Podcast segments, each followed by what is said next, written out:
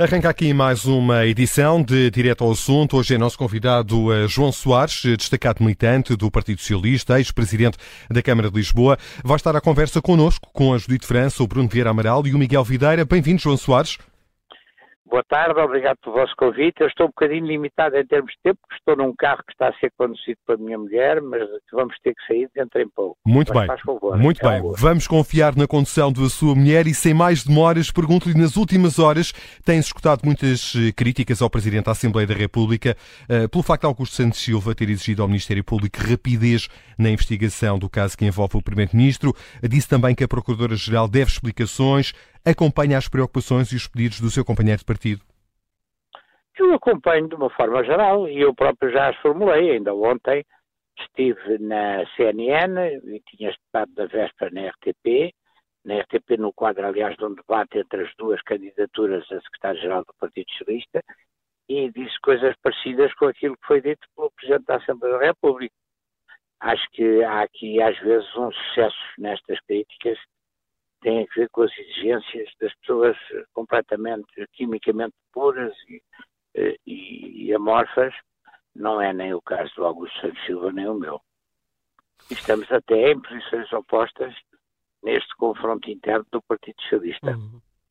Já vamos a esse confronto. Deixa-me perguntar-lhe, eh, Augusto Santos Silva falou numa suspeição que paira sobre a classe política, que o Ministério Público assim encara a classe política. Acha que o Partido Socialista tem sido prejudicado uh, pelo Ministério Público?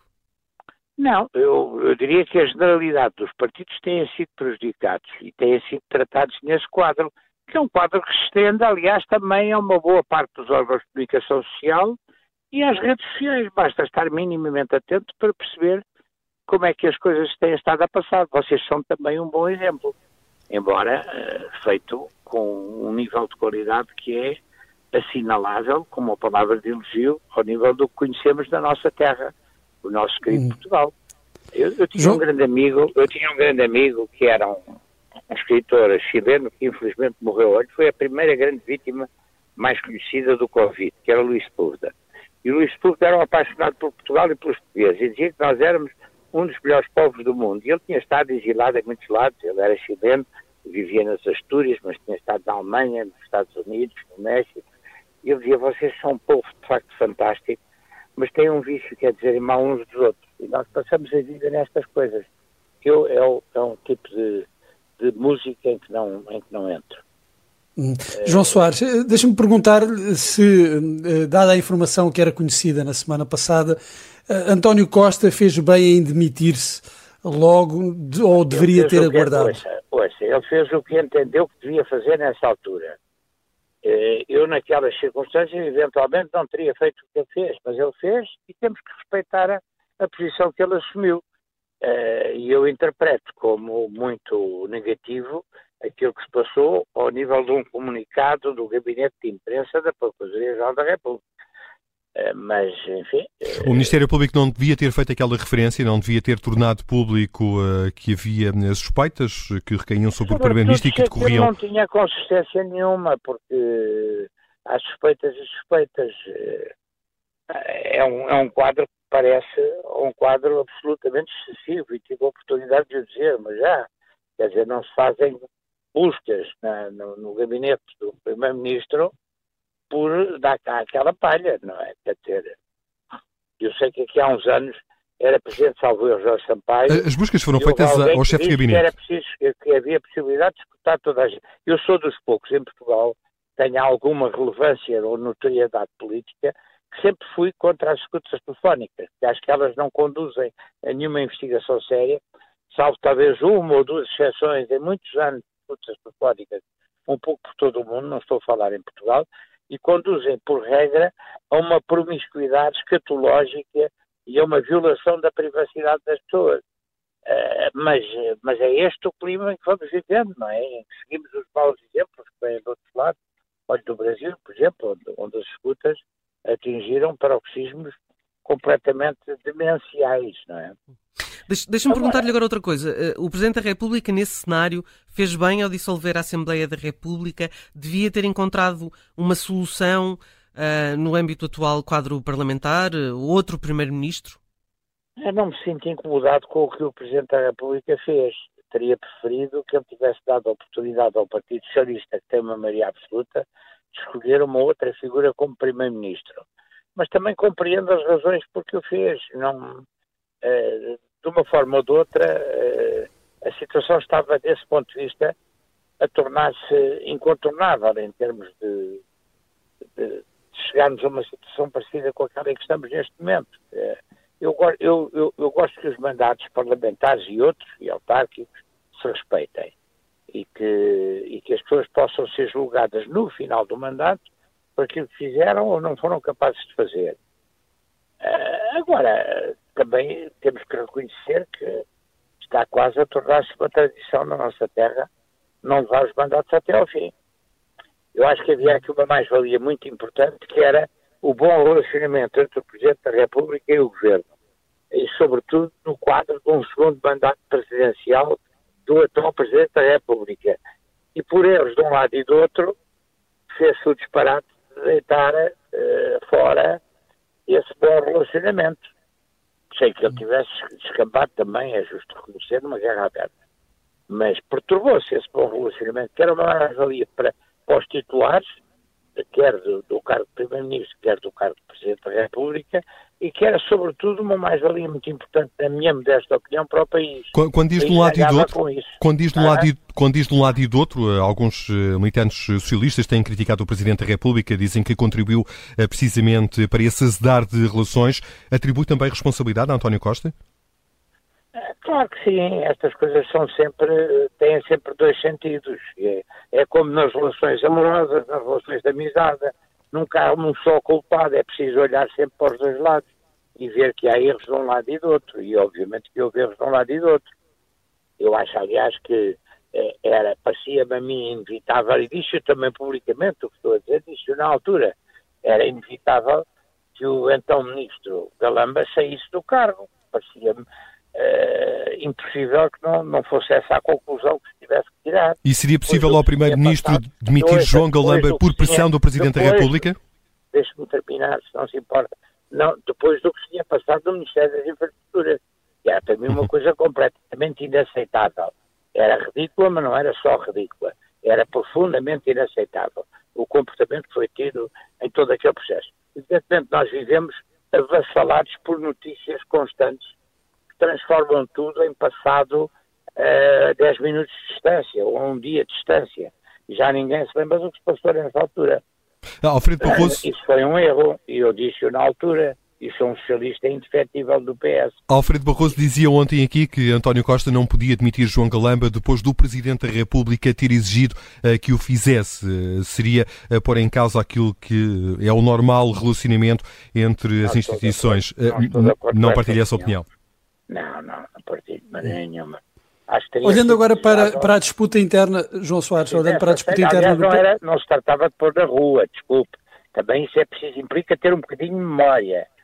Se, não se tratava de pôr na rua ninguém, ninguém pediu a ninguém para pôr na rua. Tratava-se de aceitar a demissão que foi anunciada pelo próprio.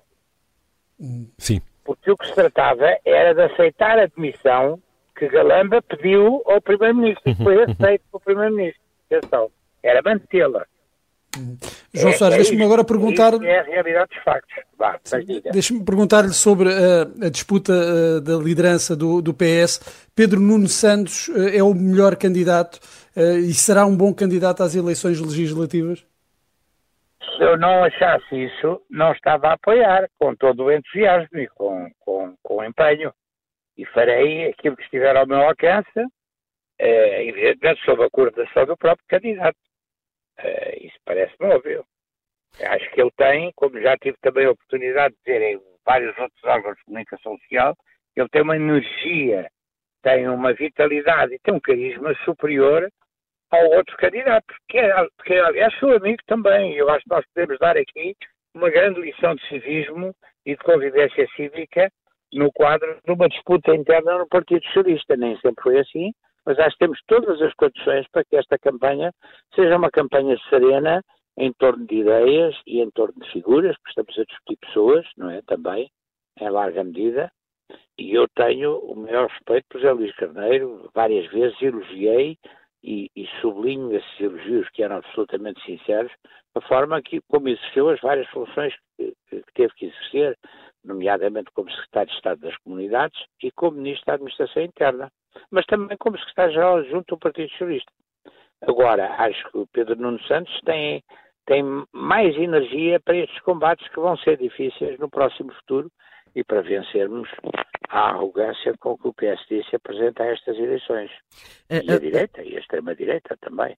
A forma como... Nós somos, nós somos, nós somos a social-democracia e é isso que é preciso reafirmar. A social-democracia em Portugal é representada pelo PS, foi sempre representada pelo PS. Houve sempre muita contestação do lado da extrema-esquerda, do PC e, do, e, depois do Bloco, mas antes não era o Bloco, eram os vários grupos da extrema-esquerda, diziam que a social-democracia, para já tinham, tinham uma visão completamente errada do que era a social-democracia e condenavam o papel da social-democracia. Nós somos a família política, se quiser, em termos europeus, do Willy Brandt e do Olof Palme. São duas grandes figuras, símbolos, entre muitas outras possíveis. E somos a família que é representada, em termos portugueses, por duas ou três pessoas que já morreram, mas sobretudo pelos dois primos interpares que são Mário Soares e Salgado Zanha. E eu acho que o, o, o, Pedro Nuno Santos tem mais essa energia que nós conhecemos nessas grandes figuras para travar este combate, mas estaremos juntos. Ganhe quem ganhar a liderança do partido, estaremos juntos para disputar o, o desafio que nos é feito pela direita, pelo PSD e pelo Chega. Atenção, que a direita neste momento está reduzida a uma, a uma fatia substantiva do PSD e ao Chega, porque infelizmente o CDS desapareceu. E a culpa não foi nossa, ao contrário do que diz a direita e do que diz alguma parte daquilo que é considerada a extrema-esquerda quem deixou o terreno vago foram, foram os partidos da direita. Hum. Não, foi, não foi com, nossa, com, com margens nossas que o Chega chegou onde chegou. Hum. Deixe-me ainda ir a Pedro Nuno Santos para lhe perguntar se uh, não vê nenhum problema na forma como saiu do governo envolto em polémicas. Não, pelo contrário. Acho que isso é uma mais-valia. E, é, e, e, ele, na sua declaração, fez, fez com muita dignidade um balanço do, seu passado e, inclusivamente, assumiu de uma forma autocrítica uh, alguns erros que tinha cometido. Isso é importante. É uma coisa que se vê pouco em política. Eh, falou aqui no Chega, foi eh, publicada nos últimos dias uma, uma sondagem que aponta o PS na frente das intenções de voto com 26%, o PSD com 25% e o Chega com 17%. Preocupado com este resultado, face àquilo que há pouco dizia sobre a preponderância do Chega? Olha, eu para já não tenho preocupações nenhumas que não sejam dar o contributo melhor que puder uh, num quadro coletivo para a eleição de Pedro Nuno Santos como secretário-geral do Partido Socialista e, portanto, como candidato a Primeiro-Ministro nas eleições que se terão lugar no próximo dia 10 de março. Não falta muito. E, portanto, toda a minha energia estará concentrada nisso. Vou ter em atenção os resultados que das sondagens, mas uh, o que importa é o trabalho no terreno, neste momento. João Soares, muito obrigado pela sua presença neste direto ao assunto, a testemunhar e afiançar a qualidade da condução da sua alma gêmea. Não houve um único solavanco na sua voz ao longo desta entrevista nos últimos ah, 20 minutos. Sei, a minha mulher não pôde ouvir essa da alma gêmea, mas a condução foi admirável. Nós estamos parados há dois minutos, eu estava à beira à beira de ouvir uma reprimenda à porta de casa. Já João... estava a prolongar isto um pouco mais. João Salles, obrigado. Obrigado mais uma vez pelo tempo que nos eh, dispensou. Obrigado. Foi o Direto ao Assunto desta quinta-feira. Obrigado.